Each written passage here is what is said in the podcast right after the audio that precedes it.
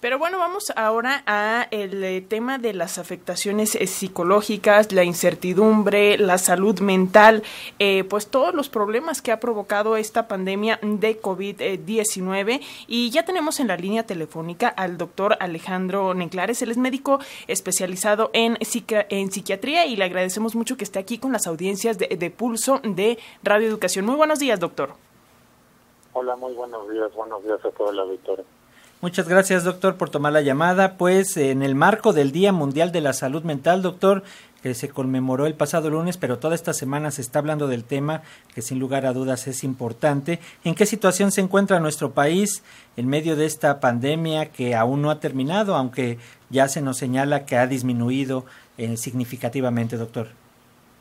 Eh, sí, muchas gracias. Pues de entrada yo te diría que no solo el Día eh, Mundial de la Salud Mental, no solo esta semana, hay que hablar todo el año, yo te diría, porque no hay salud sin salud mental, ¿no? De ahí su, su importancia, no es una entidad aparte, no son enfermedades que estén no relacionadas a otros aparatos, órganos y sistemas, la salud mental es, es integral y es muy importante. Ahora bien, eh, ah, ¿siguen ahí? Sí, sí, sí, doctor, le escuchamos. Doctor, ¿nos escucha? Sí, sí, les escuchamos. Sí, les, escuchamos, le escuchamos, doctor. Adelante, adelante. Y eh, respecto a lo que me preguntaba, eh, sí, efectivamente la, la pandemia, eh, todo lo que conlleva en sí, y podemos partir desde el punto de que el COVID como tal, o sea, el virus como tal, atraviesa barreras de protección del cerebro y provoca síntomas y provoca inflamación tal cual en el cerebro, es decir, directamente el COVID tiene eh, capacidad de provocar síntomas relacionados a, problemas psiquiátricos, a problemas de salud mental. El otro punto paralelo es lo que provocó el confinamiento, ¿no? El confinamiento de tantos meses, de tanta convivencia, de tanto aislamiento, por supuesto que gente muy vulnerable o que incluso no lo sabía, pues debutó, debutó con problemas de depresión, de ansiedad, de insomnio, de abuso de sustancias. Y nada más una estadística que, que llama mucho la atención es que eh, según el INEGI, eh, durante la pandemia, a la fecha, se disparó en más del 60% la tasa de divorcios comparativamente a los años previos a la, a la pandemia. No estoy diciendo que directamente sea un problema de salud mental, pero esto nos refleja que el confinamiento provocó, provocó, eh, digamos, de manera obligada la convivencia entre varias parejas. Esto generó seguramente algunos síntomas, discordias, eh, diferencias, en, decisiones de divorcio, ¿no? Nada más para darles una idea. Y el tercer punto derivado de esto es que, y derivado me refiero a la, a la pandemia, va en relación a que ya hay estudios, ya está comprobado que empiezan a haber secuelas de la infección por COVID, secuelas a nivel de salud mental, secuelas a nivel de síntomas cognitivos, de afecciones en la memoria, de trastornos de ansiedad, trastornos depresivos, que aún habiéndose resuelto el problema de la infección aguda, permanece, permanece, ¿no? Sumémosle a ello, pues, el trauma que provoca la, la sobrevivencia, el haber padecido la enfermedad, el haber perdido un familiar. Es decir, son muchísimas las aristas que tiene como tal la pandemia que sin duda derivaron en problemas de salud mental.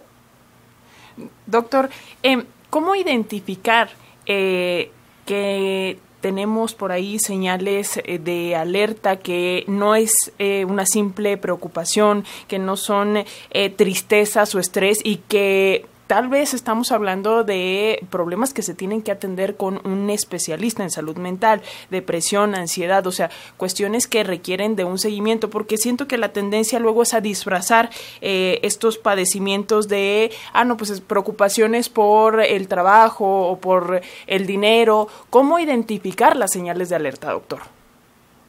Sí, eh, buena pregunta, y, partiendo del punto de que la salud mental conlleva un todo, o que está integrada en un todo.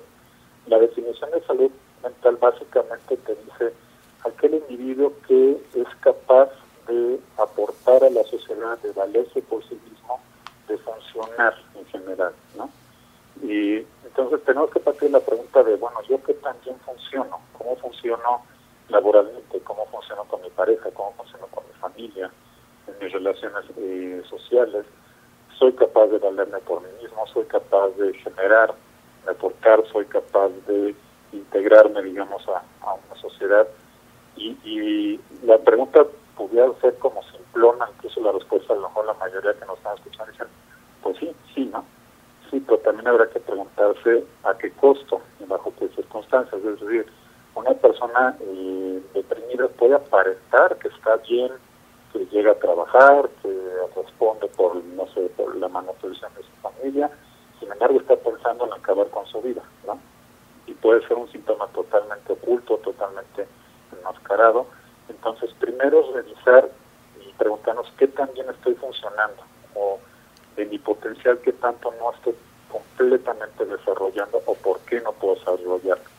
Puede ser incluso bueno porque abuso mucho del alcohol, puede ser porque por lo general duermo muy mal o duermo muy poco, o puede ser también porque eh, a mí me dan ataques de pánico, entonces evito, por ejemplo, subir a los aviones, o cosas tan comunes como personas que acumulan, ¿no? acumulan y acumulan cosas inútiles en sus casas, y la gente lo ve como que, bueno, pues es que le, gusta comprar mucho, le gusta acumular mucho, o gente que puede ser adicta, por ejemplo, las apuestas, se les puedo dar muchos ejemplos de conductas que aparentemente no nos dicen nada, que aparentemente la gente no lo considera un problema, con la familia no se da cuenta, pero claro que suele ser un problema.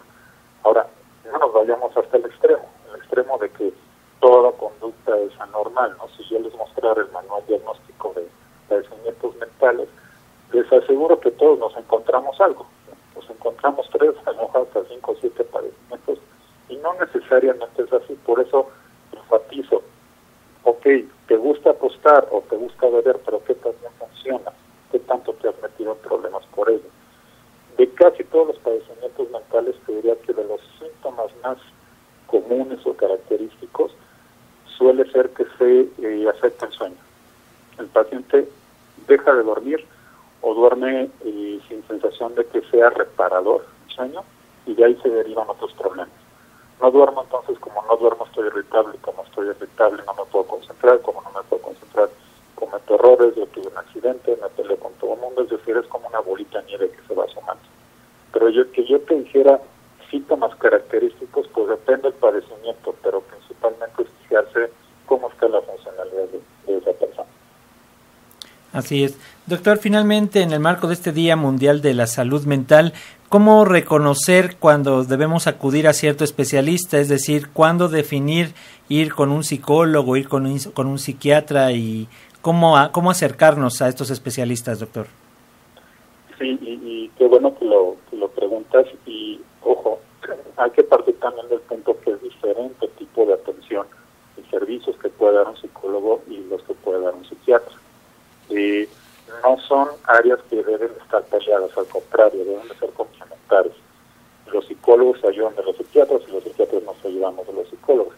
Ahora bien, eh, la psicología sus distintas modalidades en general se trata de la conducta todavía dentro de lo normal, es decir, el paciente funciona, pero su conducta le conlleva algunos problemas, pero funciona. Por ejemplo, y relaciones de pareja, problemas educativos en los niños, este, algunos problemas de conducta, de adaptabilidad. En esa parte se encarga la psicología. Ahora bien, la psiquiatría es una rama médica, es una especialidad, lleva 10 años desarrollar este, las facultades para ejercer la psiquiatría. Nosotros prescribimos fármacos, los psicólogos no. Entonces les digo, son, son complementarios. Ahora, ¿cuándo buscar ayuda? Eh, yo les diría que debería ser como un check de rutina, como tal la persona que diga, no, yo nunca tengo que hablar nada de lo que siento, está todo bien en mi casa, está todo bien en mi familia, no está de más, no está de más una evaluación psicológica, no está de más una evaluación de, bueno, habla, expresa lo que, lo que, lo que sientes.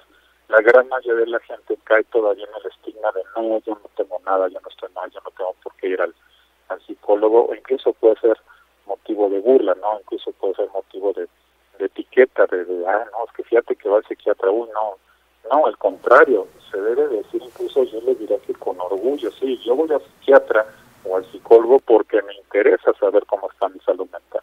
Así como yo voy, no sé, al internista para checar cómo están mis niveles de glucosa, porque no vaya a ser que sea diabético, pues también está más una valoración, un check-up general por psicología o psiquiatría para ver cómo están las cosas, ¿no? Cómo estás funcionando y muchas cosas empiezan a emerger porque uno no las reconoce, no se da cuenta, o no sabía yo, doctor, que era normal constantemente eh, estar contando números y evitar pisar las rayitas del suelo, hablando por ejemplo de trastorno obsesivo compulsivo. O no sabía yo, doctor, que es perjudicial consumir más de cuatro copas de alcohol al día. O no sabía yo, doctor, que ese anormal está pensando que sería bueno que mejor me dieran cáncer y me muriera. ¿no? Entonces, no lo expresan, pero si no van y no buscan ayuda para hacerse como una revisadita, pues difícilmente nos vamos a, dar cuenta. Pues muchísimas gracias, doctor Alejandro Nenclares, médico especializado en psiquiatría. Gracias por esta información en el marco del Día Mundial de la Salud Mental y pues eh, seguiremos en comunicación para seguir hablando de estos temas tan importantes. Le enviamos un fuerte abrazo. Con todo gusto, un abrazo de vuelta y un placer a sus órdenes. Gracias, doctor. Hasta pronto. Hasta luego.